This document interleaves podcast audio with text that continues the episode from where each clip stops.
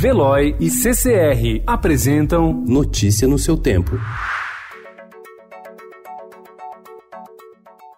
Olá, sejam todos muito bem-vindos. Hoje é sexta-feira, dia 22 de novembro de 2019. Eu sou o Cadu Cortez e ao meu lado, Alessandra Romano. E estes são os principais destaques do jornal Estado de São Paulo. Comércio contrata e país cria mais de 70 mil vagas em outubro. O resultado é o melhor para o mês desde 2017. Para especialistas, juros baixos e FGTS melhoraram o ambiente econômico. Comércio e serviços foram setores que mais contrataram no mês passado.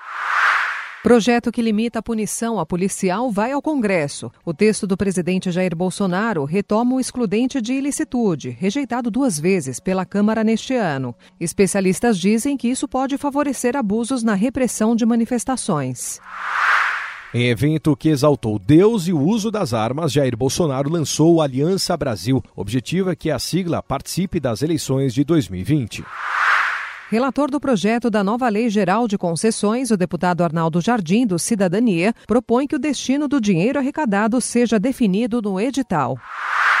O desmatamento em unidades federais de conservação na Amazônia avançou 84% entre agosto de 2018 e julho de 2019, na comparação com os 12 meses anteriores. Houve avanço ainda acima da média registrada pelos índices oficiais do INPE em áreas estaduais e nas terras indígenas. A maior destruição ocorreu na APA Triunfo do Xingu, no entorno da BR-163, no estado do Pará.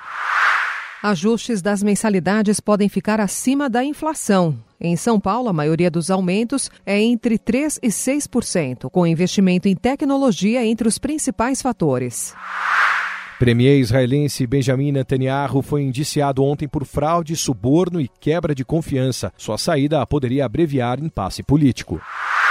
STF pode tirar COAF de julgamento sobre receita. Prefeitura acusa Itaú de fraude e cobra 3,8 bilhões de reais.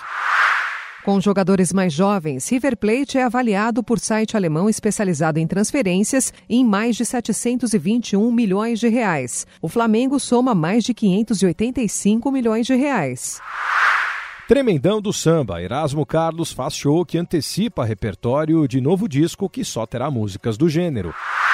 Mimo e São Paulo. Capital Paulista recebe durante três dias um dos mais conceituados festivais de música do país. Notícia no seu tempo. Oferecimento de Veloy. Piscou, passou.